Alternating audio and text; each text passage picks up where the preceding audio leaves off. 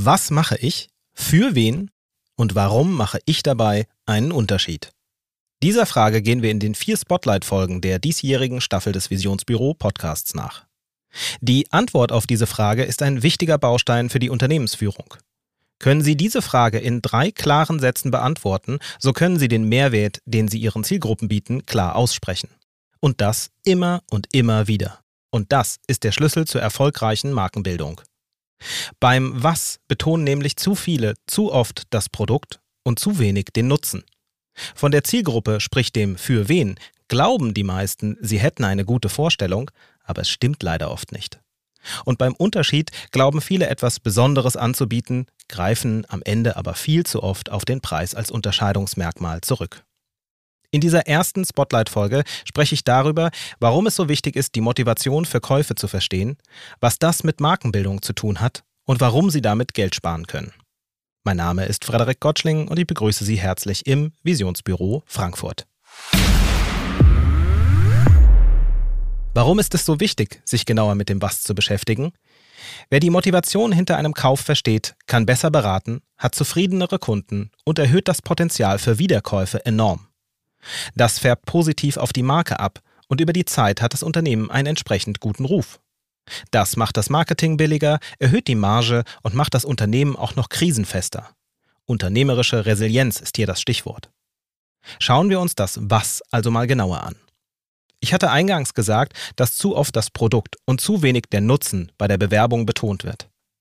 Was ich damit meine? Kauft jemand eine neue Hose oder eigentlich eine Gehaltserhöhung? Kauft jemand ein Spielzeug oder Unterstützung bei der Kindesentwicklung? Als Händlerin scheint die Frage nach dem Was nur vordergründig schnell beantwortet. Ich verkaufe halt Zeug, sprich Kleidung, Spielzeug, Lebensmittel. Doch bei genauerer Betrachtung sind all die Produkte und Dienstleistungen immer nur Mittel zum Zweck. Um benennen zu können, was genau sie tun, müssen sie verstehen, warum ihre Kunden etwas haben möchten. Jemand, der zum Beispiel ein Hemd oder eine Bluse fürs Geschäftliche kaufen möchte, kauft damit eigentlich Respekt, Selbstbewusstsein oder Autorität. Und auch hier sind wir noch nicht am Ende. Wofür möchte sie oder er das? Mehr Gehalt? Eine Beförderung? Etwas anderes? Wenn Sie den Nutzen Ihrer Leistung aussprechen, dann wird das zu einem Mission Statement. Die Gefahr liegt dabei darin, es mit dem Was nicht ganz so ernst zu meinen. Das darf nicht passieren, denn dann ist es nutzlos. Darum möchte ich Ihnen die Macht hinter dieser Nutzenformulierung aufzeigen. Schauen wir nochmal auf das gerade angesprochene Kleidungsstück. Macht eine neue Bluse oder ein neues Hemd eine Beförderung aus? Sicherlich nicht. Es ist nur ein Baustein auf dem Weg zum Ziel. Und das können Sie gezielt nutzen, um den Nutzen, den Sie anbieten, zu vergrößern. Das Kleidungsstück könnte die Person auch woanders kaufen. Aber Hilfe auf dem Weg zu den Zielen, die bekommen Sie eben nur bei Ihnen. In diesem Beispiel wird aus Ich verkaufe Businesskleidung ich helfe Menschen dabei, ihre Ausstrahlung zu verbessern, damit sie ihre beruflichen Ziele erreichen können. Was könnten Sie sonst noch tun, um Menschen bei dem Erreichen dieser Ziele zu helfen? Sie könnten zum Beispiel via Instagram Live Talk regelmäßig mit Personen sprechen, die in Summe Menschen helfen, dieses Ziel zu erreichen, also PersönlichkeitstrainerInnen, Farbberatung und so weiter.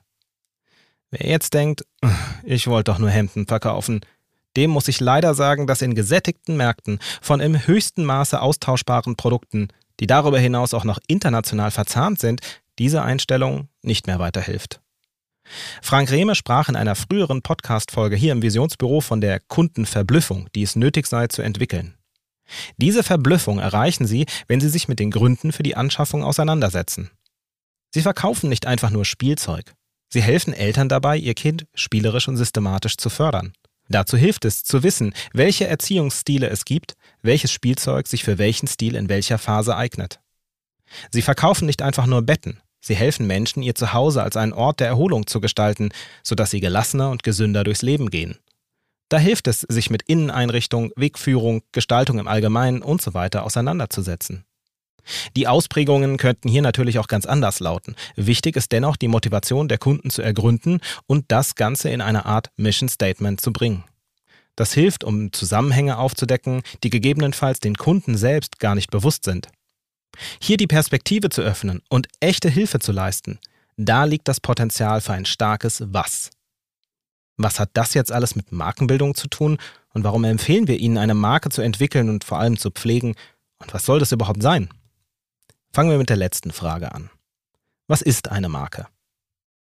Eine Marke ist das Bauchgefühl, das jemand hat, wenn er oder sie an ihr Unternehmen denkt. Auch wenn Marke von Markieren kommt, ist es nicht einfach nur ein Logo, eine Farbe oder ihr Corporate Design. Die Marke ist ein Treffpunkt mit ihrer Zielgruppe. Und diesen Treffpunkt, dieses Bauchgefühl, das lässt sich systematisch aufbauen, pflegen und nutzen. Warum sollten Sie das tun? Weil alle Maßnahmen, auch Ihre Werbung, besser funktionieren, wenn sie zusammenpassen und einen größeren Sinn ergeben. Anders ausgedrückt, es spart Geld und Sie können mehr Geld verdienen. Anders ausgedrückt, weil es Geld spart. Funktioniert eine Marke wirklich so gut? Das menschliche Gehirn sucht überall nach Mustern, denn Muster sparen Energie. Muster erleichtern uns die Navigation im Alltag. So steht zum Beispiel die Farbe Rot als Marke für Achtung Gefahr. Als Mensch treffen wir in unserem Alltag immer wieder auf Hürden, an denen wir Entscheidungen treffen müssen. Marken helfen uns dabei, weil sie uns an dieser Stelle das Leben leichter machen. Je wohler sich ein Mensch bei ihnen fühlt, sprich je besser das Erlebte zusammenpasst, desto höher ist die Wahrscheinlichkeit, dass dieser Mensch wiederkommt oder sogar kauft. Und desto leichter ist es für diese Menschen, das Erlebte wiederzugeben, sprich sie zu empfehlen. Die Arbeit, die sie sich machen müssen, um Aufmerksamkeit, Website-Besuche, Warenkörbe oder Kaufabschlüsse zu bekommen, ist ziemlich hoch. Mit dem Wohlfühlfaktor hilft eine Marke dabei, möglichst viele Hürden, die zwischen diesen Schritten liegen, abzusenken. Denn je mehr Menschen zwischen einer Werbemaßnahme und einem Kaufabschluss dabei bleiben, desto besser ist das für ihren Jahresabschluss. Wie funktioniert die Markenbildung? Von Markenbildung sprechen wir, wenn Sie das Bauchgefühl mit System angehen und regelmäßig pflegen. Sie übersetzen den Mehrwert, den Sie für Ihre Zielgruppe generieren, also das, was Sie tun, in eine regelmäßige Kommunikation.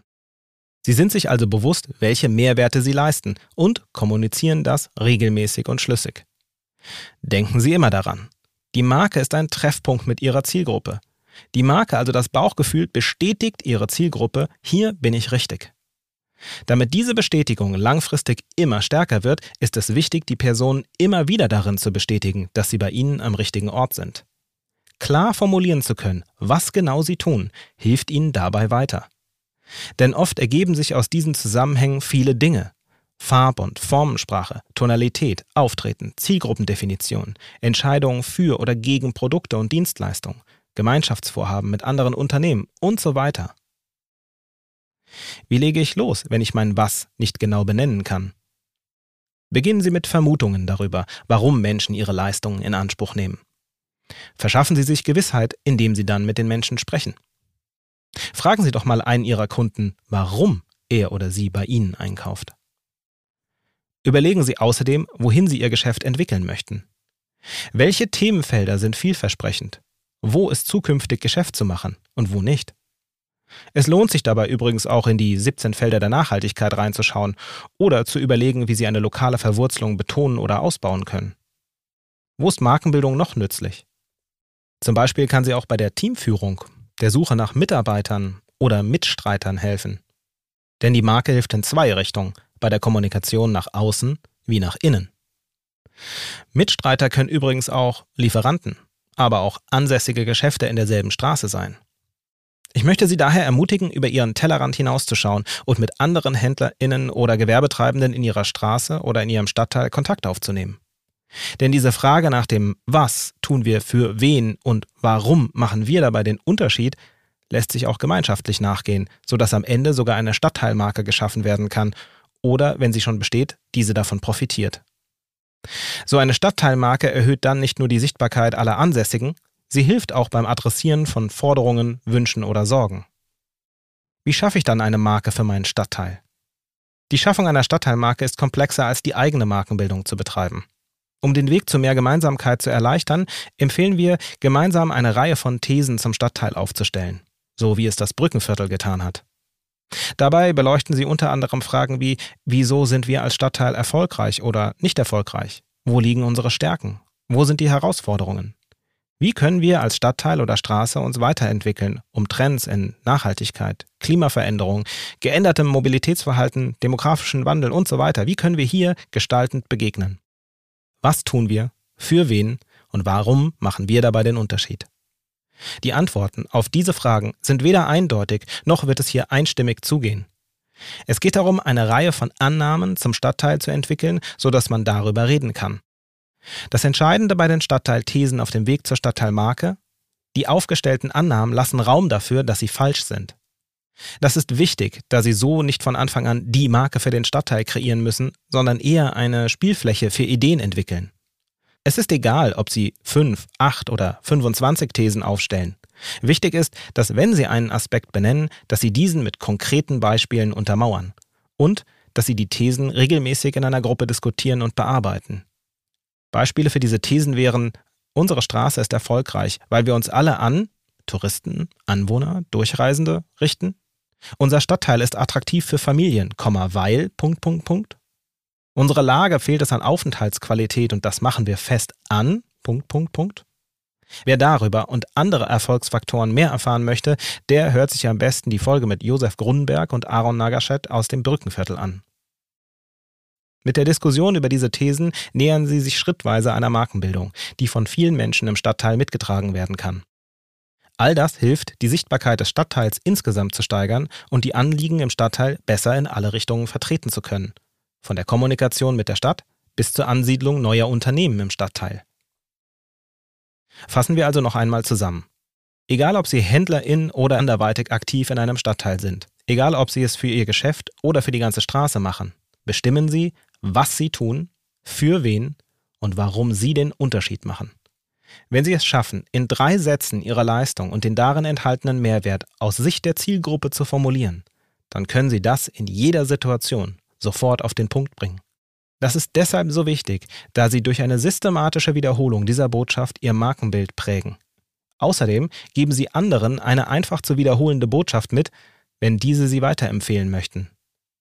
Darum empfehle ich Ihnen tatsächlich die Sätze Ihrer Leistung immer wieder laut auszusprechen. So können Sie an der Formulierung feilen und finden etwas, das Ihnen leicht von den Lippen geht. Sie möchten ein Beispiel? Wie wäre es mit dem Visionsbüro? Wir helfen dem Handel in Frankfurt, sich gezielt weiterzuentwickeln und organisieren dazu einen Erfahrungs- und Wissensaustausch. Den Unterschied machen wir, weil wir als Gemeinschaftsprojekt des Handelsverbands Hessen und der Wirtschaftsförderung Frankfurt direkt in der Stadt verankert sind. Das ist nicht die erste Version dieser Erzählung und es wird sicherlich weitere Anpassungen geben. Und das ist auch in Ordnung so, weil darum geht es, sich konstant weiterzuentwickeln. Das war's zum Was. In der nächsten Spotlight-Episode schauen wir uns an, wie man seine eigene Zielgruppe besser zu greifen lernt und wie sie mit Menschen dann in Interaktion treten können. Ich sage an dieser Stelle vielen Dank fürs Zuhören. Folgen Sie uns gerne auch auf LinkedIn oder Instagram. Mein Name ist Frederik Gottschling und Sie hörten den Visionsbüro Podcast. Visionsbüro Frankfurt. Zukunft, Stadt und Handel. Eine gemeinsame Initiative der Wirtschaftsförderung Frankfurt, vom Handelsverband Hessen und der Stadt Frankfurt. Mehr Informationen finden Sie auf www.visionsbüro-frankfurt.de. Diese Podcast-Episode wurde gemischt und gemastert von Feintun, das Studio für Podcast und Corporate Audio.